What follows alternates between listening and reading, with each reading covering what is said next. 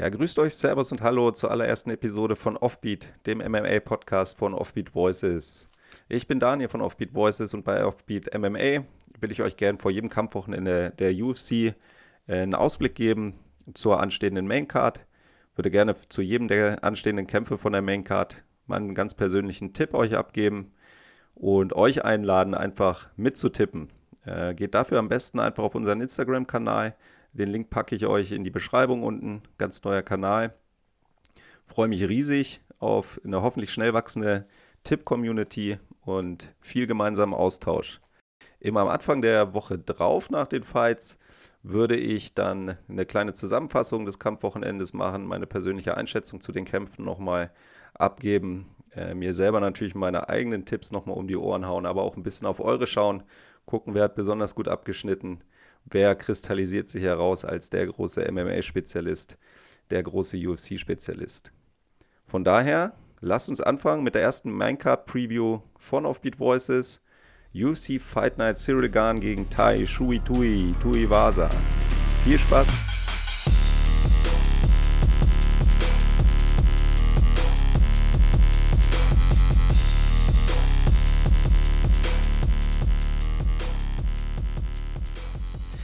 Fight Night Gahn gegen Tuivasa, Leute. Fight Night in Europa. Endlich mal wieder ein UFC-Kampf oder eine UFC-Nacht, in der man am nächsten Morgen nicht die ganz, ganz kleinen Augen hat, weil man einfach sich die halbe Nacht um die Ohren geschlagen hat. Einfach eine sehr, sehr coole Fight-Card mit Lokalmatador Cyril Gahn im Main-Event. Einfach mega, mega, mega. Prelims starten um 5, 5 Uhr abends. Äh, und die könnten dieses Mal auch relativ schnell vorbei sein, glaube ich, wenn man sich anguckt, wer so kämpft. Stolzfuß, Buckley, durchaus Leute, wo man vielleicht mit dem einen oder anderen frühen Knockout rechnen kann. Von daher kann es sein, dass wir relativ früh starten mit der Maincard. Ich glaube, wir kommen auf jeden Fall, wenn wir wollen, alle früher ins Bett als in normalen UFC Fight Night äh, Nächten. Und ich glaube, wir werden auch auf jeden Fall sofort wachgerüttelt, wenn man sich anguckt, wie die Maincard startet. Charles Jourdain gegen Nathaniel Wood. Leute, was ein Kampf. Ich glaube, das ist, für mich ist es zumindest der Kampf, wo ich sage, hat auf jeden Fall das Zeug zum Fight of the Night oder Performance of the Night. Lass uns ein bisschen tiefer hingucken. Und zwar sind wir im Federgewicht, also bis 66 Kilo oder 145 Pfund. Nathaniel Wood 29, MMA-Profi seit 2012, ehemaliger Cage Warriors Champion, damals noch im Bantamgewicht. Äh, das war 2017 roundabout. Zwei Titelverteidigungen da auch gemacht und dann 2018 gleich den UFC-Vertrag bekommen. Hat drei von seinen letzten fünf Kämpfen gewonnen, äh, also durchaus auch auf einem, auf einem Lauf. Ich glaube, gerade der letzte Kampf gegen Charles Rosa in London, wer den gesehen hat, also bei der letzten europäischen Fight Night, episch, episch, episch so fiese Leckkicks. Also wer sich angeguckt hat, wie er Rosa da zerpflückt hat im, im Stand-up, wirklich genial. Geiler Forward Pressure, starkes Ring, solides Ground Game, auch immer gute Submissions ab Start, also super vielseitiger Kämpfer. Nathaniel Wood, ähm, Kämpfe, also mir machen Kämpfe mit ihm eigentlich immer Spaß. Ich glaube, das wird in diesem Kampf nicht anders sein. Vor allem, wenn man sich anguckt, gegen wen er kämpft. Charles Jourdain, wird dieses Jahr 27 Jahre alt. Aus meiner Sicht eins der absolut vielversprechendsten Talente im Federgewicht. Äh, Kanadier geboren in Quebec, hat mit 18 Jahren erst mit MMA begonnen, ist dann aber gleich in acht Amateurkämpfe im ersten Jahr gestartet. Also äh, spät angefangen, dann aber gleich Vollgas. Davon gleich sieben gewonnen. Profi dann seit 2015 und im Debüt auch gleich erstmal mit einem Flying Knee K.O. durchgestartet. Also abs absoluter Schnellstarter. Dann seit 2019 jetzt in der UFC, da auch ziemlich aktiv. Neun Kämpfe in den ersten drei Jahren, also drei Jahr, äh, Kämpfe pro Jahr. Jetzt schon nicht schlecht, vor allem über drei Jahre. Vier, äh, vier Siege, vier Niederlagen, ein Unentschieden, also durchaus eine ziemlich ausgeglichene äh, Bilanz. Dennoch auch wie Woods die äh, drei der letzten fünf Kämpfe gewonnen. Insgesamt also ein Kampfrekord von 13, 5 zu 1 aus meiner Sicht ein absoluter Killer in dieser Division. Äh, einer, der definitiv in ein bis zwei Jahren ganz, ganz oben in der Division stehen wird. Zuletzt war die Niederlage gegen Shane Burgess, aber wer den Kampf gesehen hat, der weiß, das hätte auch durchaus äh, in die andere Richtung gehen können. War eine Majority Decision. Von daher dumm gelaufen. Äh, absoluter Fighters-Fighter. Zwar nicht so ganz große Knockout-Power, aber unfassbar zäh, hartnäckig und vor allem finde ich auch so mental gemeingefährlich. Und der Junge einfach Blut geleckt hat, dann gibt es für den kein, kein Pardon mehr. Sehr, sehr geile Head- und Roundhouse-Kicks, super schnelle Hände. Ich meine, 8 KOs sprechen da eine klare Sprache. Der Kampf wird einfach Wahnsinn, da bin ich mir 100% sicher. Ich denke, Woods wird die erste Runden äh, definitiv eher bestimmt sein. Wird, glaube ich, viel mit Leg-Kicks einfach starten. Äh, ist so die letzten Kämpfe, muss man sagen, immer ein bisschen langsam aus den Startlöchern gekommen. Ich glaube auch, so verliert er halt dann ab und zu auch seine Kämpfe nach Punkten, einfach weil es in einem Drei-Runden-Fight halt schon relativ schlecht ist, wenn man die ersten anderthalb erstmal verpennt. Aber sobald ist ein bisschen, sobald der erste Schweiß da ist, sobald die ersten Bluttropfen da sind, ist schon einer, der, der wach wird wie ein Hai. Ab dem Moment ist er wie ausgewechselt. Und gerade in der Phase des Kampfs, wo dann die Arme beim Gegner langsam schwer werden, da ist er da. Und Nathaniel Wood hat eine Angewohnheit, versucht mal darauf zu achten, dass er gerne gerade in den späteren Runden äh, sich immer sehr, sehr ermahnen muss, die Deckung komplett oben zu halten, besonders die rechte Hand. Das linke Ohr ist super frei oftmals.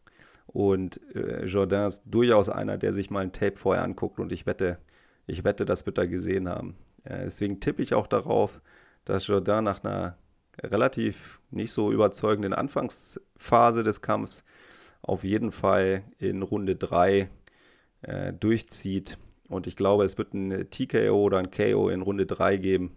Und zwar durch einen, durch einen Left-Head-Kick oder einen Left-Hook. Äh, wenn die Hände bei Nathaniel Wood langsam runtergehen, äh, wird Charles Jourdain durchkommen. Und das nicht nur einmal. Und ich glaube, dann ist der Kampf vorbei. Also ich tippe auf Charles Jourdain. Runde 3 TKO.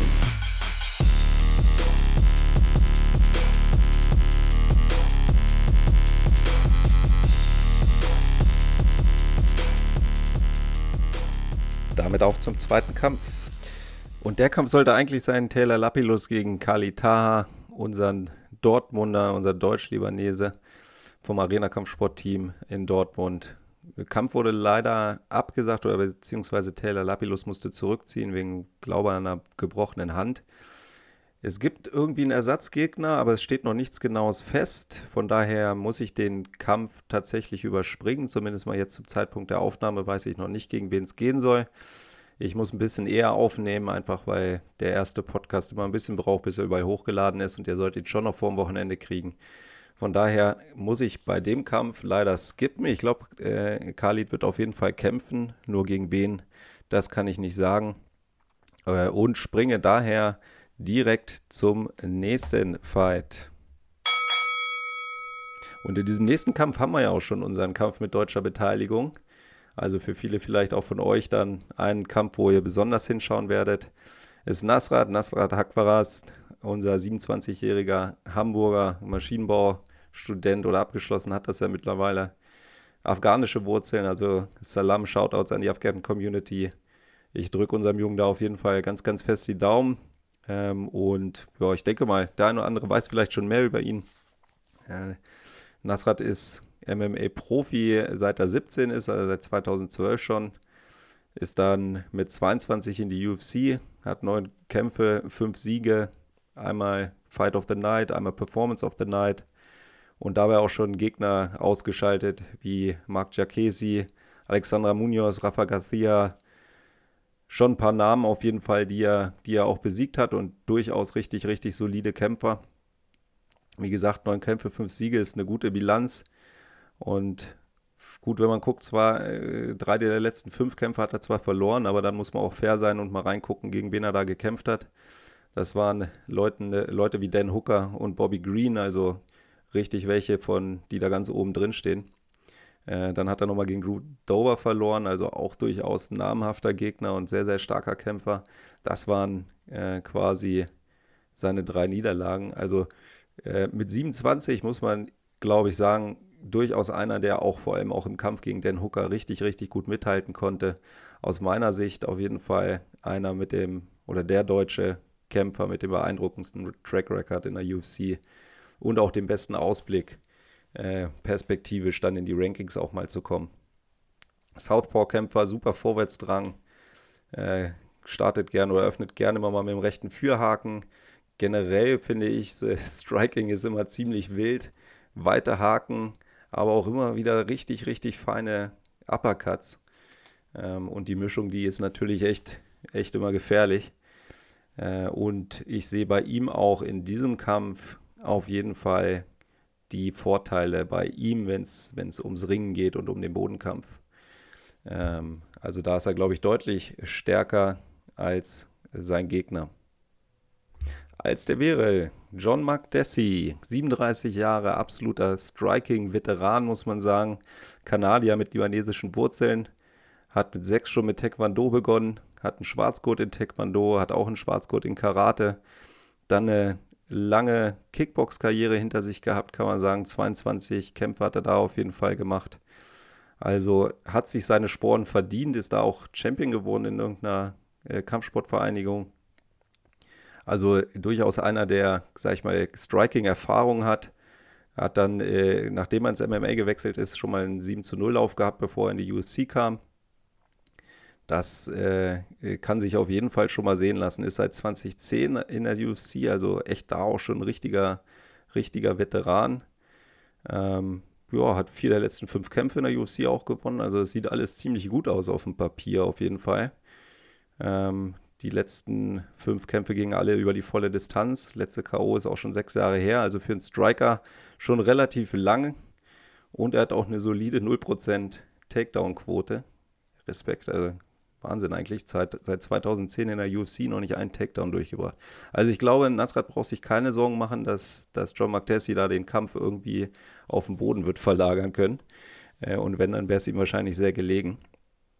Und ähm, ja, sehe bei McTessie eigentlich dieselben Chancen wie bei Nasrat. Also wenn, wenn äh, in, in der Hinsicht, dass, dass er am stärksten ist, wenn er im Vorwärtsgang ist und ähm, startet auch gerne oder legt los mit dem linken Führhaken. Ja, gerne, gerne mit dem linken Haken eröffnet. Dann ziemlich unnachgiebig, also schöne Kombination auch natürlich erfahrener Striker, gute Kicks. Und von daher, wenn das Rad den tatsächlich dazu kommen lässt, im Vorwärtsgang zu bleiben und den Kampf zu dominieren, dann wird es ganz, ganz eng. Aber ich bin mir relativ sicher, Nasrat kriegt es hin und wird da das Heft in, äh, in die Hand nehmen. Dann hat er aus meiner Sicht auch eindeutig mehr Optionen für einen Sieg, äh, eindeutig die besseren Tools im Ring, am Boden deutlich stärker. Und ja, generell fällt es mir schwer, gegen Nasrat zu tippen. Er mag den Jungen einfach sehr, sehr gerne. Daher gewinnt er für mich auch. Und ich sage sogar, er wird gewinnen mit nach TKO, würde ich sagen, in Runde 2 durch Ground and Pound. Ich glaube, er kriegt es hin, er wird den Kampf auf den Boden verlagern, wahlweise. Und wird dann durch Ground and Pound in der zweiten Runde den Kampf für sich entscheiden.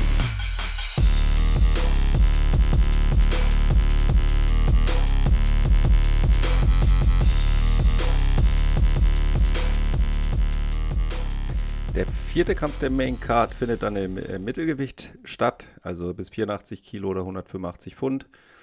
Äh, für mich der Kampf, der am wenigsten verspricht. Und wenn ich ganz ehrlich bin, weiß ich auch nicht so ganz genau, wie der es auf die Maincard geschafft hat. Äh, es kämpft Alessio Di Chirico gegen Roman Kopilov. Di Chirico 32 Jahre alt, geboren und wohnhaft in Rom. Mal Football gespielt als Linebacker und dann mit dem Kampfsport angefangen, weil er irgendwie das Gefühl hat, er hat ein bisschen viel Gewicht. Äh, hat dann mit 22 auch erst seine Amateurkarriere begonnen. Seit 2016 ist er dann aber auch schon in der UFC, stand davor auch schon bei 9 zu 0 im Kampfrekord, also ganz so schlecht war das auf jeden Fall bis dahin nicht. Hat allerdings auch vier seiner letzten fünf Kämpfe verloren ähm, und war da, sah da auch wirklich nicht sonderlich überzeugend aus. Kämpfte in Normalauslage, oftmals sehr viel im Vorwärtsgang, ohne aber immer besonders viel Erfolg in seinen Takedowns zu haben. Also rennt gerne mit Kopf runter, einfach für mich ein bisschen, ein bisschen unmotiviert oder nicht unmotiviert, aber ungestüm auf seine Gegner zu, bietet da auch immer ziemlich seinen Hals an. Ähm, äh, öfter auch wilde Haken, den er schlägt, aber ich sag mal, wenn er, wenn er im, mal in den Rückwärtsgang kommt, finde ich ihn manchmal sogar stärker. Dann zeigt er eigentlich sehr, sehr schöne Kontergraden auch mal ab und zu. Aber wie gesagt, ähm, ansonsten ist für mich nicht unbedingt der Kämpfer, der auf eine Maincard gehört. Ähm, auch sein Gegner nicht wirklich. Roman Kopilov ist 31 Jahre geboren in Russland. Er ist jetzt seit 2019 in der UFC und äh, steht da 0 zu 2, also zweimal gekämpft, zweimal verloren. Ähm, ich habe mir mal ein paar Kämpfe von dem von früher angeguckt, also vor seiner UFC-Zeit. Und eigentlich ist das ein sehr, sehr talentierter Mann. Ähm, äh, super äh, schnelle Hände, äh, super schöne Jab-Straight-Kombis, super schöne 1-2-Kombis, äh, die er dann gerne auch mal mit einem schönen linken Roundhouse abschließt. Also das sieht eigentlich ziemlich gut und flüssig aus. Äh, nur seine beiden UFC-Kämpfe fand ich, waren halt null überzeugend und er hatte ein bisschen das Gefühl, dass er, dass er, dass er da wie gehemmt war vor der großen Bühne. Äh, und damit kommt man natürlich dann in der UFC nicht weit. Wenn man sein Talent nicht voll abrufen kann, dann ähm, kommt man, ja, bekommt man auf die Nase. Unabstreitbares Talent, bisher nicht erfolgsbringend in der UFC. Wenn du mit 0 zu 2 gestartet bist und ein bisschen um deinen Vertrag bangen musst, dann äh, wird das, glaube ich, eng. Die Chirico mit 4 zu 5 muss ganz sicher auch um seinen Vertrag bangen.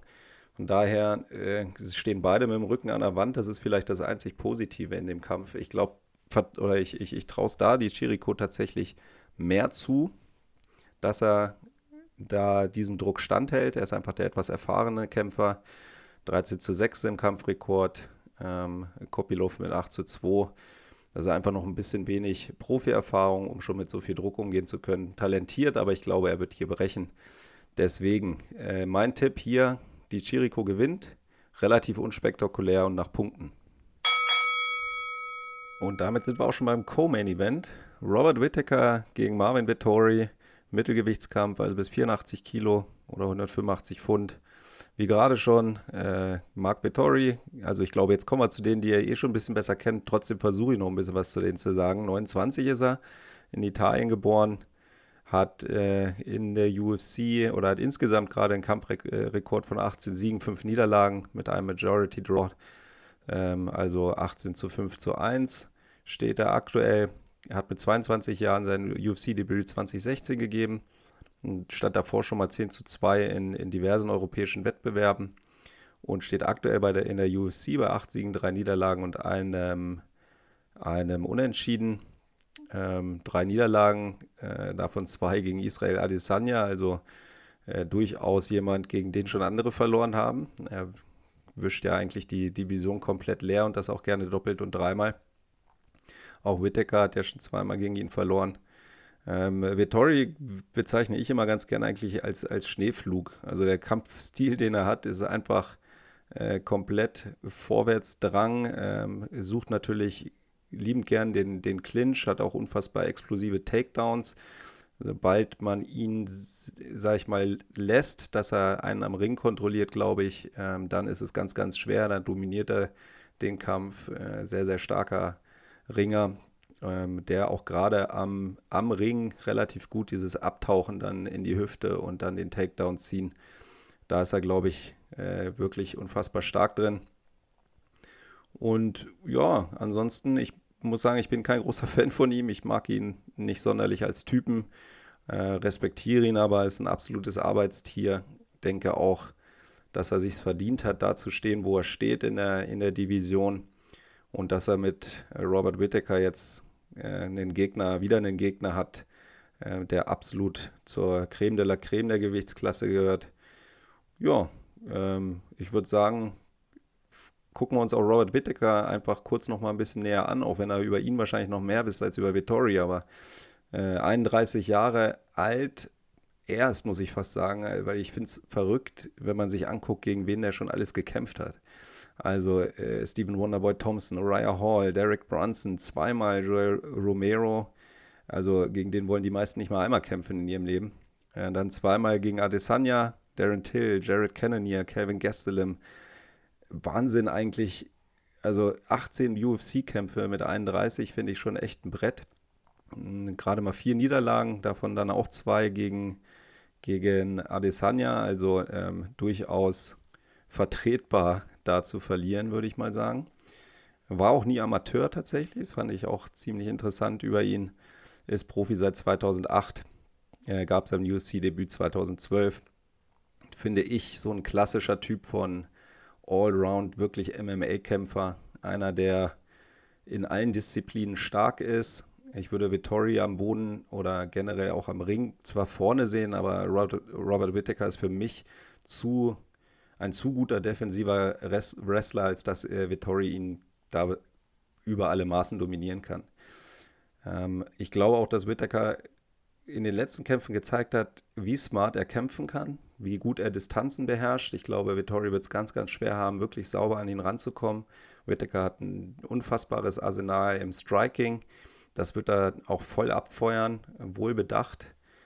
Und von daher sehe ich geringe Chancen nur für Vittori, dass er den, den Kampf zu dem macht, den er eigentlich am liebsten macht, nämlich einen relativ langweiligen Ringkampf. Äh, finde ich jedenfalls immer relativ langweilig, ähm, mit viel Dominanz äh, gegen den Ringkäfig und am Boden dann meistens auch nicht, nicht die ganz, ganz großen Submission-Aktionen, sondern immer mal wieder der Versuch dann zum Ground and Pound. Aber besonders viele Knockouts hat er auch noch nicht. Also ich würde mich freuen, wenn es Robert Whittaker schafft, den Kampf möglichst lang auf dem, im, im Stand-up zu halten. Dann wird es, glaube ich, ein sehr, sehr schön anzuschauender Kampf. Ich glaube auch, dass ihm das gelingen wird. Ich glaube nicht, dass er Marvin Vittori K.O. schlägt. Das haben schon andere vorher versucht, aber der Typ ist einfach ein Biest. Genauso glaube ich nicht, dass Vittori Whittaker K.O. schlägt. Das hat nur, nur Steven Thompson und, und Adesanya geschafft. Und Steven Thompson ist auch schon ewig her. Von daher glaube ich, das Ding geht über die Zeit. Ich tippe auf jeden Fall Punktsieg Robert Whittaker. Ähm, schade, dass es nur drei Runden sind. Fünf wären interessanter bei diesen beiden Top-Fightern. Aber Robert Whittaker gewinnt nach Punkten nach drei Runden.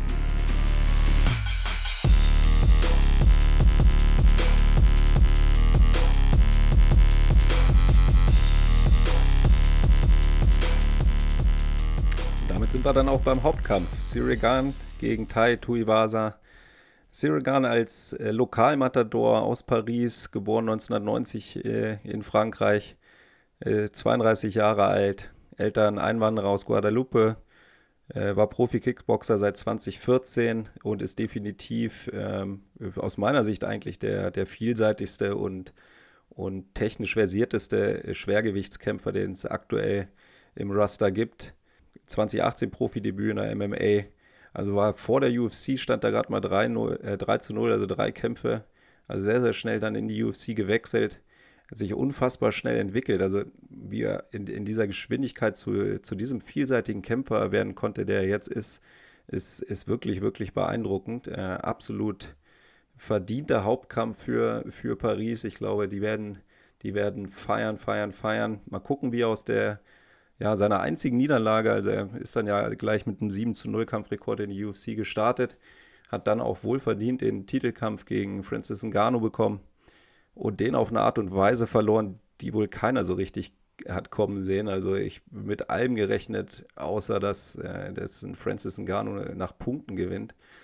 Ähm, Knockout wäre alles verständlich gewesen, aber äh, da, das hat mich wirklich sehr, sehr stark überrascht.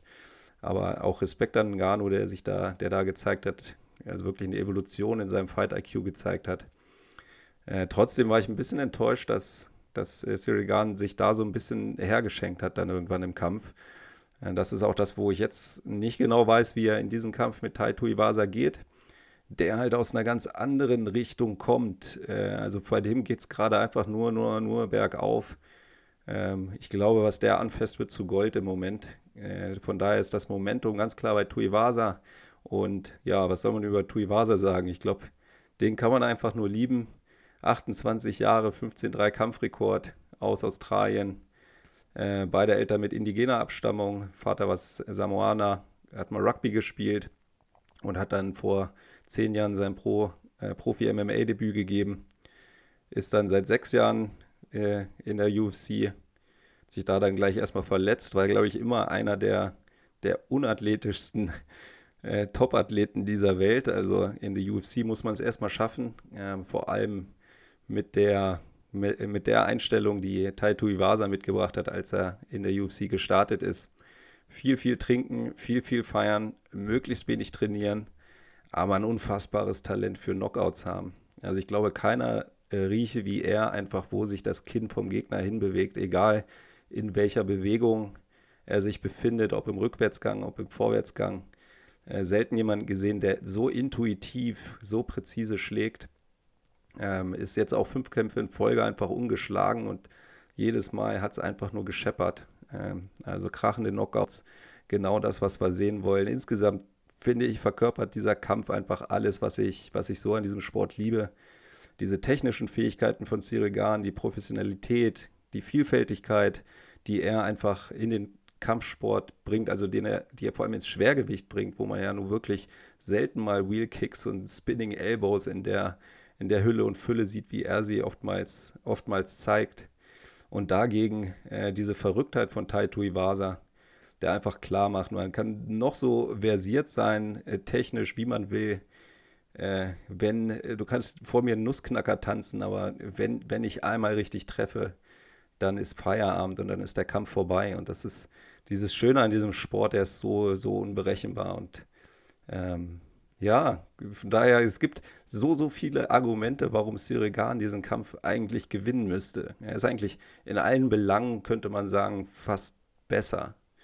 Außer bei dieser einen Sache und die ist halt einfach die Knockout-Power und die, die Präzision in, in dem Knockout-Schlag und dieses Gespür. Ähm, Cyril Gahn ist nicht unbedingt für Knockouts bekannt, Taito Iwasa schon. Äh, und von daher, obwohl mein Kopf eigentlich sagt, es gibt deutlich mehr Gründe wie, wie, oder Wege, wie Cyril Gahn diesen Kampf gewinnen kann, sagt mir mein Bauch doch ganz, ganz, ganz, ganz stark, äh, Taito Iwasa wird es machen.